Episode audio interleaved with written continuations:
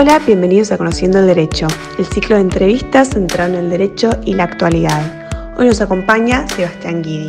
Guidi es abogado por la UBA y Magister en Derecho por la Universidad de Yale. En Argentina fue docente de Derecho Constitucional en la UBA y la Universidad de Palermo. Además, entre otras actividades, fue asesor en la Cámara de Diputados de la Nación y relator en el Tribunal Europeo de Derechos Humanos. Nahuel Maesley es abogado y doctor en Derecho por la UBA. Es investigador del CONICET y profesor en la UBA y en NYU. Es miembro del Instituto Gioja y del Institute for International Law and Justice de NYU, en los que investiga sobre temas de derecho internacional. En la entrevista de hoy vamos a hablar de quién debería pagar por el costo de la pandemia. Somos Eva Langben y Rocío Valdés y esto es Conociendo el Derecho. El presidente saliente Donald Trump en reiteradas ocasiones ha insistido en hacer responsable a China por haber infectado al mundo con COVID-19. Sin embargo, no es el único que ha expresado esta idea. El presidente Macron ha formulado sus dudas sobre la responsabilidad de China en la pandemia, mientras que el gobierno australiano ha solicitado una investigación de la OMS sobre el origen del virus. Asimismo, personas de todo el mundo ya han comenzado a demandar a China ante tribunales nacionales e internacionales. Hoy vamos a conversar sobre quién debería pagar por esta catástrofe y qué tiene para decir sobre esto el derecho internacional. Bueno, en primer lugar, muchas gracias Nahuel, muchas gracias Sebastián por estar acá y acompañarnos eh, en esta entrevista. Mi primera pregunta es, ¿cómo funciona la responsabilidad de los estados por hechos internacionalmente ilícitos? Bueno, en, derecho internacional se considera que hay un hecho ilícito cuando se dan dos requisitos. El primero es que el hecho sea atribuible al Estado, eh, y esto tiene que ver con que, a diferencia de eh, gran parte del derecho nacional, los estados no, existen materialmente, eh, sino que son una, ficción jurídica construida a partir de una serie de actores y agentes eh, que responden al Estado. Entonces, hay una serie de cuestiones que hacen que un determinado hecho sea atribuible al Estado. Y el segundo requisito es que ese hecho atribuible a un Estado constituye una violación de una obligación internacional del Estado. Eh, que el Estado tenga una obligación, que haya un tratado, una norma consuetudinaria o un principio general de derecho que le imponga a ese Estado la obligación de un cierto curso de acción, una norma primaria que le imponga un cierto curso de acción. Algo importante con respecto a esto es que, a diferencia del derecho nacional, en derecho internacional no hay jurisdicción obligatoria. Es decir, que no necesariamente existe un tribunal que tenga jurisdicción para analizar la licitud o ilicitud de una conducta. Eh, en derecho nacional, si uno no cumple un contrato, eh, no hay demasiada discusión. El, fuero civil tendrá jurisdicción para analizar ese contrato. En derecho internacional, los tribunales solamente tienen jurisdicción cuando los estados dieron su consentimiento para que esos tribunales tengan jurisdicción. Entonces, la responsabilidad eh, muchas veces queda en una disputa interestatal que no se refiere a ninguna autoridad externa. Es decir, un Estado dice que el otro tiene responsabilidad y el otro dice que no. Y los Estados lo único que tienen, de acuerdo con el derecho internacional, el artículo 33 de la Carta, es una obligación de solucionar sus controversias pacíficamente. Eh, entonces, someterlas a arbitraje, negociar o someterlas a un tribunal internacional. Pero esto es, digamos, abierto a, cada uno de, los estados eh, y muchas veces las controversias, pensemos caso Malvinas, por ejemplo, Argentina y el Reino Unido tienen una controversia, tienen una obligación de solucionarlo pacíficamente, no lo logran hacer, no hay ningún tribunal con jurisdicción para resolver la controversia, la controversia queda ahí. Históricamente, ¿qué herramientas de responsabilidad ha tenido el derecho internacional para enfrentar pandemias? Bien, esa es una conversación interesante y sobre la que no hay tanta producción académica, en parte porque nunca tuvo la relevancia que tiene para todos nosotros en estos últimos meses. Lo cierto es que el derecho internacional tiene una serie de herramientas para lidiar con enfermedades contagiosas, infecciosas, transnacionales o internacionales desde mediados del siglo XIX. El tema es que esos tratados, principalmente que se firmaron en esa época, y sucesores, eh, otras, otros convenios que, que, fueron suscritos y una serie de reglamentaciones derivadas de la Organización Mundial de la Salud a partir de 1948, todas estaban orientadas no a prevenir pandemias, sino a, por un lado, mitigar los daños generados por las reacciones de los estados a las pandemias, porque muchas veces lo que solía ocurrir es que había, no sé si llamarlo pandemia en ese caso, pero una enfermedad infecciosa que se contagiaba internacionalmente y los estados lo que hacían era cerrar sus fronteras rápidamente para evitar que esa enfermedad ingrese. Y muchas veces esas reacciones eran exageradas eh, frente al miedo por las pandemias. Entonces estos tratados lo que buscaban era no frenar el comercio internacional, básicamente, basado en, estas enfermedades. A partir de, de, 1948, con la creación de la Organización Mundial de la Salud y el desarrollo del Reglamento Sanitario Internacional a partir de la década del 60, y sobre todo a partir de la reforma de 2005 del Reglamento Sanitario Internacional, luego de la, la crisis del SARS en 2002-2003, esta reglamentación, eh, este reglamento internacional, este reglamento sanitario internacional es vinculante para los estados, establece obligaciones vinculantes que por lo tanto generan responsabilidad internacional, porque así lo prevé la Constitución de la Organización Mundial de la Salud. Entonces, este, este, Reglamento Sanitario Internacional, sobre todo a partir de 2005, lo que sí hace es establecer una serie de obligaciones para los estados de estar preparados para el evento en que surja lo que, lo que el, reglamento llama emergencias de salud pública internacional. Entonces, los estados tienen una obligación de tener una serie de recursos disponibles para la situación de la posibilidad de que esto emerja. Por ejemplo, tienen que ser capaces de identificar rápidamente este tipo de emergencias, notificárselas a la Organización Mundial de la Salud, eh, detectarlas, etc. Hay una serie de obligaciones. Pero son todas obligaciones que se refieren al momento, se refieren a una preparación para la eventual circunstancia de que esto surja y no necesariamente a la prevención de las pandemias. No tenemos reglas en derecho internacional específicas que establezcan qué obligaciones tienen los estados para prevenir eh, que este tipo de enfermedades surjan. Lo único que tenemos, y de eso probablemente charlemos durante el, próximo rato, es una obligación general que tienen los estados de no dañar a los demás estados. Y este es un principio fundamental del derecho internacional asociado a la idea misma de soberanía, que implica que si un estado tiene soberanía sobre su territorio, eso quiere decir que el estado de al lado tiene que respetar esa soberanía, no impidiéndole ejercerla. Y entonces la cara y la contracara es de un lado el derecho a ejercer la soberanía en el territorio y la contracara es el derecho de no invadir la soberanía de los demás y no generarles daño.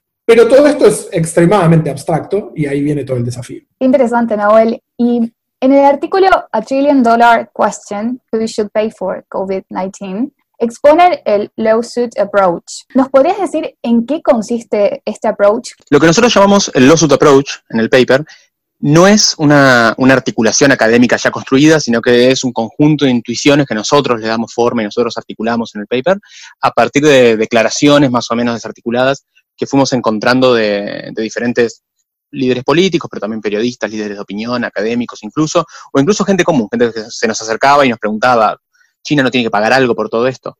Nahuel, de hecho, no lo va a decir porque es muy humilde, pero él dio una entrevista en, CNN, precisamente por este tema, eh, porque eh, de hecho el, presidente de Estados Unidos, Donald Trump, fue el primero que empezó a insistir públicamente, o el primer líder de, de, relevancia internacional que empezó a insistir públicamente, un poco ambiguamente, acerca de la idea de que China tiene que pagar por los costos de esta pandemia. Él en ningún momento habló puntualmente de una demanda judicial, pero sí habló de esto de que tiene la culpa, de que China desató esta plaga en el mundo y que por eso tiene que pagar.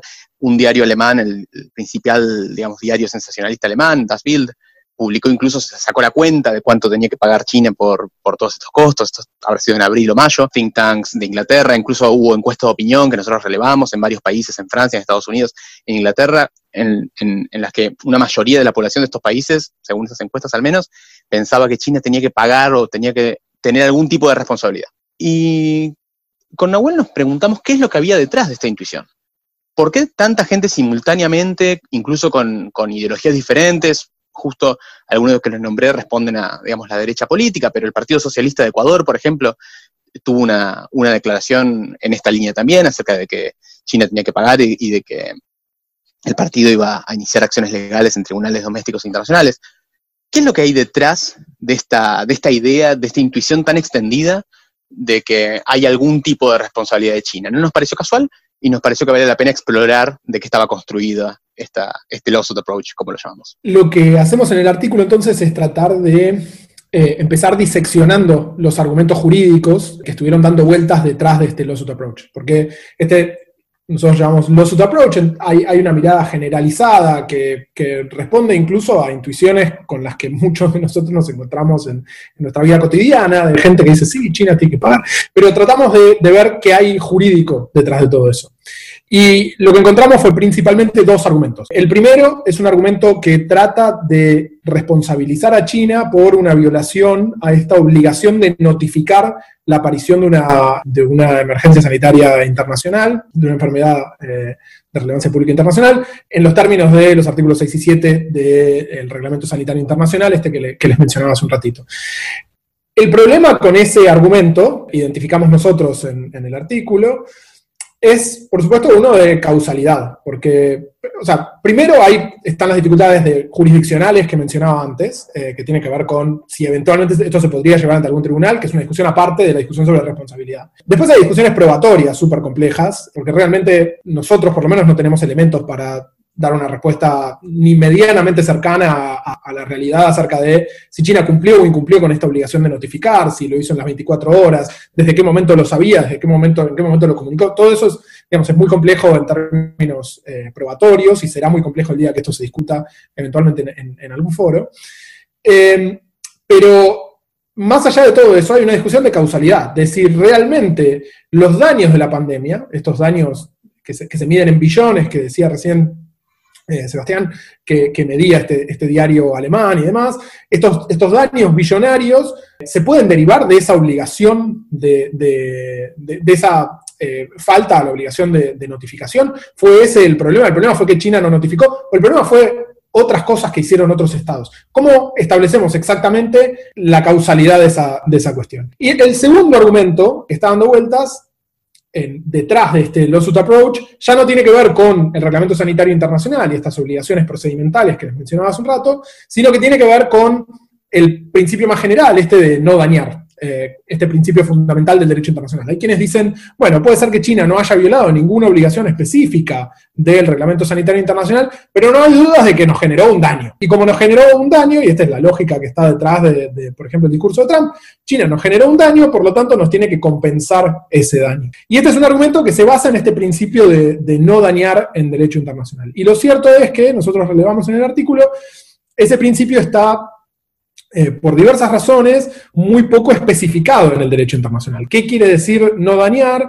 Digamos, los instrumentos que existen, que son instrumentos no vinculantes, tratando de interpretar este principio, una serie, dos documentos principalmente de la Comisión de Derecho Internacional de Naciones Unidas, son bastante redundantes en sus aproximaciones a esta idea de daño. Dicen, por ejemplo, que el daño es daño, dicen que eh, hay que tomar medidas apropiadas y que esas medidas apropiadas son las medidas que corresponden a un buen gobierno. Entonces, todo esto queda eh, en una nebulosa y es muy difícil establecer exactamente a qué le llamamos daño. Tampoco hay mucha jurisprudencia sobre esto porque en cada una de las áreas este principio de no dañar general en cada una de las áreas es especificado, ¿no? Entonces, en derechos humanos sabemos que implica dañar, en derecho ambiental sabemos que implica dañar porque tenemos tratados que lo especifican.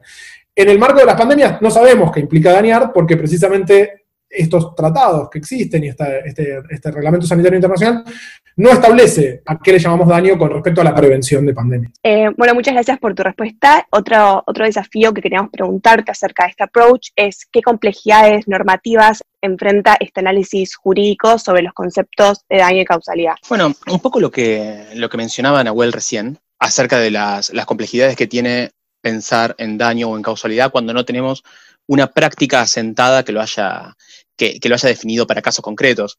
Eh, nosotros en algunas presentaciones que hacemos vamos cambiando los ejemplos porque jugamos a ver que, cuándo encontramos el ejemplo más creativo. Pero el ejemplo que se suele, se suele dar eh, para, hablar de cuándo algo es un daño y cuándo no, es un caso que creemos que sale de un, texto de John Stormill, que es, supongamos que yo tengo una panadería y me abren una panadería nueva al lado, que es más barata, más rica, y más fashion, seguramente yo voy a sufrir una afectación a mis intereses, digamos, voy a vender menos croissants. Ahora, es muy difícil pensar que eso es un daño en términos jurídicos, porque la otra, la otra persona que abrió la panadería, supongamos, está cumpliendo con todas las reglamentaciones, la ley de defensa de la competencia, no está haciendo nada desleal, no está haciendo nada, eh, nada ilegal, con lo cual parecería que yo estoy obligado a soportar esa afectación sobre mis intereses. Entonces, el concepto de daño no es un concepto meramente psicológico o de, afectación a cosas que uno considera subjetivamente valiosas, sino que tiene que ver con la violación de determinadas expectativas que se construyen de manera social. Este ejemplo de la panadería tiene una reglamentación jurídica atrás, es decir, nosotros podemos comparar o podemos contrastar, mejor dicho, nuestra, nuestra experiencia, lo lo que sentimos con el régimen jurídico vigente y nos vamos a dar cuenta de que no nos reconocen como sufriendo un daño. Otro ejemplo también similar. ¿Qué pasa si yo me pongo a tocar el piano a las 2 de la mañana en mi departamento? O, aún mejor, ¿qué pasa si me, toco, si me pongo a tocar el piano a las 10 de la noche en mi departamento? yo estoy obligado a omitir tocar el piano, lo que me, me, causa cierta, cierta incomodidad, o mi vecino de arriba está obligado a escucharme tocar el piano a las 10 de la noche. Si no hay una norma que, por ejemplo, un reglamento de copropietarios algo parecido que determine esto, habrá que ver qué costumbres hay, o en todo caso habrá, ver, habrá que ver qué juicio normativo hacemos nosotros acerca de si corresponde o no, si es aceptable o no, si es tolerable o no tocar el piano a esa hora. ¿Por qué hago todos estos ejemplos que parecerían a primera vista bastante, eh, bastante lejanos a una, a una pandemia mundial? Cuando nosotros hablamos del principio de daño en derecho internacional, no tenemos ese tipo de entendimientos densos que están siempre ahí, que están son como en este cuento de Foster Wallace, son el agua en la que nadamos, es, cosas que son tan obvias que ni siquiera nos damos cuenta. Entonces, cuando nos preguntamos cuándo algo es un daño, tenemos que tener una definición normativa de qué es un daño. Es decir, qué cosas estamos dispuestos a tolerar, qué cosas estamos dispuestos a tolerar que otro país haga y qué cosas no estamos dispuestos a tolerar que otro país haga. Em, para ir a los, a los ejemplos concretos, al ejemplo concreto de la pandemia.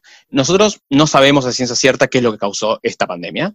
Sí sabemos, con cierto grado de certidumbre, que hay ciertas, que hay ciertas acciones que podrían prevenir pandemias en general. La deforestación, por ejemplo, causa que, los animales emigren de sus hábitats naturales y hace que animales estén en contacto con seres humanos y entre sí, produciendo determinadas transmisiones de virus que no se hubieran producido si esa deforestación eh, no hubiera existido, con lo cual prevenir la deforestación es eh, efectivamente una manera de, prevenir pandemias.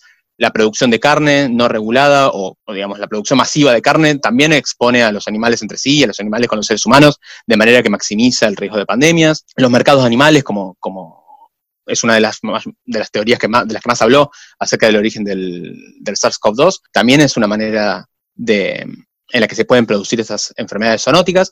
Entonces, eso, si, si, uno incumple ese tipo de obligaciones preventivas o ese tipo, de, mejor dicho, de acciones preventivas, uno podría o no considerarlo como un daño, según si uno considera que uno tenía efectivamente la obligación de eh, tomar ese tipo de acciones. Ahora, no tenemos acuerdos que nos digan si efectivamente las tenemos, si tenemos esas obligaciones de, diligencia o si cada uno puede hacer lo que quiera en su territorio y, el mundo está obligado a, soportar las consecuencias eh, sanitarias que surjan de eso.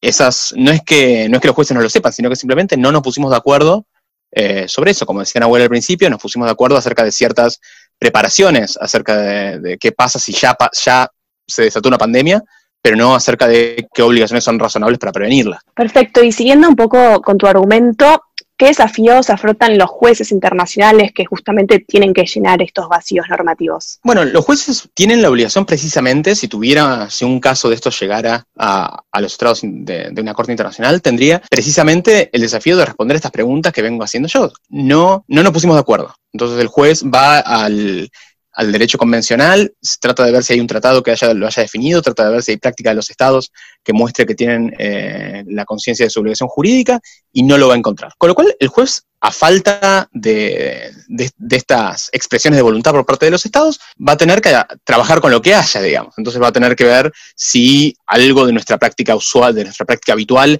muestra que nosotros valoramos determinados bienes por sobre otros. Por ejemplo, podrían hacer un argumento de de derechos humanos, de tratar de entender que nuestra práctica en materia de derechos humanos muestra determinada valoración de, la vida humana, de la salud, que eso se refleja en la obligación de soportar ciertos costos, por ejemplo, en materia de deforestación o de, o de regulación de producción de animales, etc. Ahora, es un argumento increíblemente complejo. Yo no, sé si estoy siendo demasiado exitoso en, en, expresar lo enormemente, lo paralizantemente complejo que es tratar de sacar la cuenta de balancear cuánto nosotros como comunidad global valoramos los bosques y cuánto valoramos las vidas humanas y cuánto valoramos la actividad económica que, surge de la, deforestación y cómo sacar qué acuerdos ya podemos hacer de cuenta que ya llegamos como comunidad para, efectivamente culpar a, China o cualquier otro país de, haber hecho algo en contra de esos acuerdos putativos.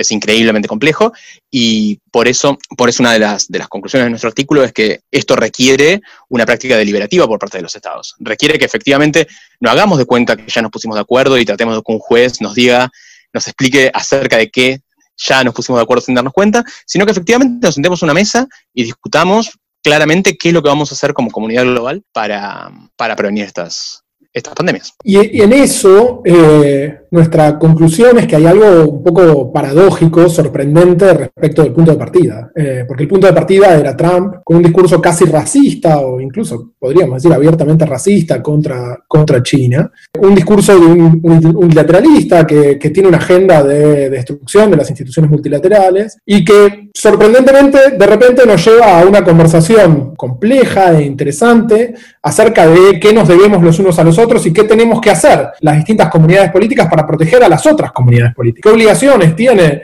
China respecto de sus prácticas cotidianas? Ya no estamos hablando, digamos, del derecho internacional clásico de no invadir a otros estados. Lo que Trump está diciendo es que eh, las y los ciudadanos de China en sus prácticas cotidianas tienen que tener en consideración que sus acciones pueden llegar a dañar a ciudadanos estadounidenses. Entonces, estas discusiones son relevantes también para otras discusiones muy importantes como las de cambio climático, por ejemplo. Si las vidas de ciudadanos estadounidenses, por ejemplo, o ecuatorianos o de donde fuere, son lo suficientemente relevantes como para que China tenga ciertas obligaciones de prevenir, por ejemplo, pandemias a través de limitar sus prácticas de deforestación, entonces parecería que la vida de los ciudadanos eh, de Vanuatu que se están hundiendo como causa, eh, como, como resultado del cambio climático, son lo suficientemente valiosas, igualmente valiosas como para que los ciudadanos estadounidenses no usen autos o que contaminen. Entonces, las prácticas eh, en, este mundo globalizado, esos daños emergen ya no de invasiones, sino de prácticas cotidianas de los ciudadanos. Y ahí es donde se pone interesante este argumento de que esas prácticas cotidianas de los ciudadanos tienen que tener en consideración a los de terceros estados. Y la coherencia, la integridad del derecho requiere que ese argumento, que empezó como un argumento racista, bueno, parece que si uno tira de esa piola, eh, se, se desprende de eso un argumento de justicia global bastante eh, denso. Perfecto, Sebastián y Nahuel. Y haciendo referencia a su artículo, podemos ver que se argumenta que la discusión sobre justicia correctiva que el presidente Trump y otros exigen implica necesariamente abrir un debate sobre justicia distributiva. Nos gustaría saber por qué la discusión acerca de responsabilidad por la pandemia obligatoriamente nos llevan a una discusión de justicia distributiva. El argumento es conceptual, digamos, el argumento acá que, hacemos es conceptual. Hay dos maneras de llegar a esto, voy a, ensayar tal vez la más corta, que es la siguiente, cuando nosotros, o cuando Trump, por ejemplo, demanda justicia correctiva, está de alguna manera reconociendo que hay cierta comunidad a la que pertenecen tanto China y Estados Unidos que hacen que tenga obligaciones mutuas de prevención de daños, que hacen que China efectivamente tenga que reparar a Estados Unidos por el daño causado. Uno, uno puede demandar a otro únicamente si pertenece por lo menos en algún sentido muy laxo, una misma comunidad. Si no, uno no puede mandar un marciano, por decirlo de, alguna manera. Ahora, el argumento que nosotros hacemos es que ese tipo de comunidad al que, parecería habilitar la, justicia correctiva o, un reclamo inteligible de justicia correctiva, también habilita un reclamo inteligible de justicia distributiva. Es decir, si China tiene que enfrentar ciertos costos, China o cualquier otro país, tiene que enfrentar ciertos costos, como por ejemplo frenar la, la deforestación, regular los mercados animales, regular la producción de carne, eso, por supuesto, tiene costos económicos enormes para los países. De hecho, nosotros citamos un artículo de la revista Nature, que ahora no me acuerdo exactamente el monto, pero estábamos hablando, 22 mil millones de dólares. Son costos económicos enormes que los países tienen que enfrentar para evitarle a otros ciudadanos de otros estados daños. Ahora, eso también, eso en sí mismo es un argumento distributivo. Para volver a, los ejemplos domésticos, digamos, cuando nosotros decimos que los que atropellan en auto a los peatones tienen que pagar el costo de, su atención médica, de su lucro cesante, etcétera, estamos estableciendo categorías de personas, los conductores de automóviles que causaron accidentes y los que sufrieron, los peatones que sufrieron accidentes. Si bien cada aplicación de, esa, de esa relación va a ser una relación de, de corrección, de justicia correctiva, la categorización que hacemos por la cual los los daños que sufren los peatones los van a pagar los conductores, es una relación distributiva. Y esto no tiene nada de, evidente o de natural. De hecho, hay un sistema muy conocido que es el sistema de Nueva Zelanda, que, en el cual en el cual hay una especie de seguro obligatorio, prácticamente un impuesto, que hace que sea el Estado neozelandés el que paga por los daños eh, sufridos por peatones en accidente de tránsito. No tendría por qué ser, un, ser el automovilista que lo causó, sino tal vez la sociedad pueda asumir colectivamente los, los, daños causados por determinadas, determinadas acciones. Con lo cual, si Trump está dispuesto, Trump o cualquiera está dispuesto a hacer el argumento de que China tiene la obligación de, reparar daños, es porque está reconociendo que también hay una relación por lo menos muy, muy tenue de, de justicia distributiva. Ahora, una vez abierta esa puerta, nosotros nos preguntamos si tiene sentido esa relación de justicia distributiva y no otras. Es decir, ¿por qué eh, China tendría que pagar costos para ahorrarle la, enfermedad a, a, los ciudadanos de Estados Unidos, por ejemplo, y Estados Unidos no tendría que pagar costos para ahorrarle a otros países los costos de una hambruna, por ejemplo? ¿Qué, qué es lo que cambia exactamente? ¿Por qué la vida de un estadounidense sería superior a la de el habitante de algún país que sufra una de, de, de estas calamidades? Esa es la pregunta que nos hacemos. Perfecto, muy, muy interesante tu respuesta. Y a modo de conclusión, queríamos preguntarles eh, cuáles creen que son las opciones ahora, después de, escucharlos, disponibles para resolver esta cuestión de responsabilidad internacional respecto a la pandemia. Es, una pregunta eh, en algún sentido fácil y en algún sentido difícil. La respuesta fácil es que probablemente no se resuelva eh, en el sentido de la disputa de responsabilidad internacional, por, las razones que planteaba al principio. En este caso no hay ningún foro que, tenga jurisdicción sobre la cuestión. Ante los tribunales nacionales, los estados tienen inmunidad de jurisdicción, por lo tanto no pueden ser llevados ante los tribunales por principio de inmunidad derivado de, también de, la, la, igual soberanía de los estados. Y ante tribunales internacionales hace falta el consentimiento de un estado para ser llevado ante ese tribunal. Entonces es muy improbable que el caso llegue ante algún tribunal internacional. Entonces, la disputa concreta entre Trump o entre Estados Unidos y China, y entre todos estos estados o actores que plantearon la posibilidad de responsabilizar a China por la pandemia, es muy probable que esa disputa concreta no se resuelva. Esa es la parte fácil. La respuesta corta y fácil es eh, no no, no, creo que, no creemos que esto, que esto se vaya a resolver. Lo interesante quizás es la otra pregunta, que es la pregunta más larga, que tiene que ver con las implicancias conceptuales de este tipo de reclamos. Y en ese sentido, la pandemia, como otras instancias históricas, nos muestra de forma cada vez más clara lo interconectados que estamos y cómo este efecto mariposa que antes parecía extremadamente largo de una punta a la otra, ¿no? Una mariposa bate sus alas en una punta del mundo y eso genera ciertas cosas en otra punta del mundo eso ya es una cuestión casi cotidiana. Entonces, las discusiones sobre responsabilidad internacional cada vez tienen que ver menos con acciones eh, extraterritoriales de los estados, donde un estado, por ejemplo, mueve sus tropas hacia otro estado para invadir a otro, y cada vez tienen que ver más con cuestiones cotidianas que tienen efectos por eh, a causa de la globalización, tienen efectos en terceros estados. Nosotros usamos un ejemplo en el, en el paper, que es un ejemplo clásico de un profesor israelí, Eyal Ben-Benisti, que, que él grafica la evolución del derecho internacional de, con una analogía, Dice, antes el derecho internacional era el derecho que regulaba las relaciones entre terratenientes de grandes estancias, que, digamos, sus vínculos estaban dados por relaciones esporádicas, tenues, de, larga distancia, etc. Hoy en día el derecho internacional se parece más a un edificio eh, de departamentos pequeños y muy agolpados. Y entonces el tipo de problemas que se presentan son mucho más, son más intensos, son más frecuentes y muchas veces tienen que ver con ejemplos como el que Sebastián ponía hace un rato de alguien tocando el piano que afecta a, su vecino. En, una estancia es muy raro que toques el piano y eso lo escuche el de al lado. Si vivimos en departamentos pegados, eso es, mucho más frecuente. Y entonces se abren un montón de preguntas acerca de cómo vamos a llevar adelante nuestra vida en común en el mundo. Y la vía que eligió Trump, y eso es lo que nosotros queremos sugerir en el paper, que eligió Trump y que eligieron, que eligieron tantos otros, y esto, esto también es importante porque es una, es una intuición muy compartida, que tengamos esa intuición sugiere que efectivamente tenemos una comunidad en común y que sentimos que hay ciertas obligaciones de justicia respecto de esa comunidad. Así como sentimos sentimos que no tenemos que tocar el piano para molestar a nuestros vecinos, también sentimos que tenemos ciertas obligaciones de cuidado hacia ciudadanos de otros estados que forman parte de una misma comunidad global con nosotros. Y eso es interesante y pone una semilla que da para una discusión mucho más larga que la discusión puntual acerca de la responsabilidad de China. Bueno, desde Conociendo el Derecho queremos agradecerles por su tiempo y lo aportado, eh, la verdad, muy fructífero y muy interesante.